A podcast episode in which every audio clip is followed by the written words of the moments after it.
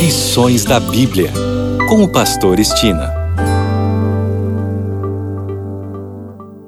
Olá, este é o seu programa Lições da Bíblia. Neste trimestre que vai de outubro a dezembro, estamos estudando a missão de Deus, minha missão. O assunto da semana é Missão em favor dos poderosos. Vamos iniciar com o verso para memorizar durante a semana que está em Mateus 16, 26 e diz: Pois que aproveitará o homem se ganhar o mundo inteiro e perder a sua alma? Ou que dará o homem em troca da sua alma? Embora tenha sido escrita há séculos, a Bíblia é a revelação da verdade divina ao mundo. Um dos aspectos da verdade é o ensino sobre a natureza humana, tanto na antiga Judéia antes de Cristo quanto no Brasil do século XXI. A constituição dos seres humanos é essencialmente a mesma. Somos pecadores necessitados da graça divina. Isso inclui os ricos e poderosos, os quais, nos tempos bíblicos, não eram diferentes dos ricos e poderosos dos tempos modernos, em especial no tocante à busca por riqueza, fama e poder, muitas vezes, mas nem sempre, à custa dos vulneráveis.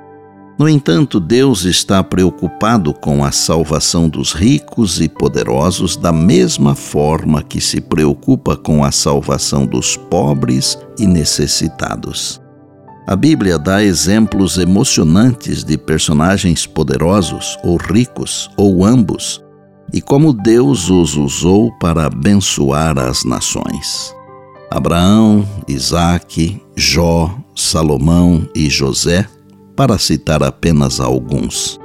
Aqueles que pertencem às camadas sociais mais elevadas devem ser procurados com tanta afeição e respeito fraternal homens de negócios em altas posições de confiança, homens de faculdades inventivas e instituição científica intelectuais, mestres do Evangelho, cuja atenção não foi dirigida para as verdades especiais para este tempo.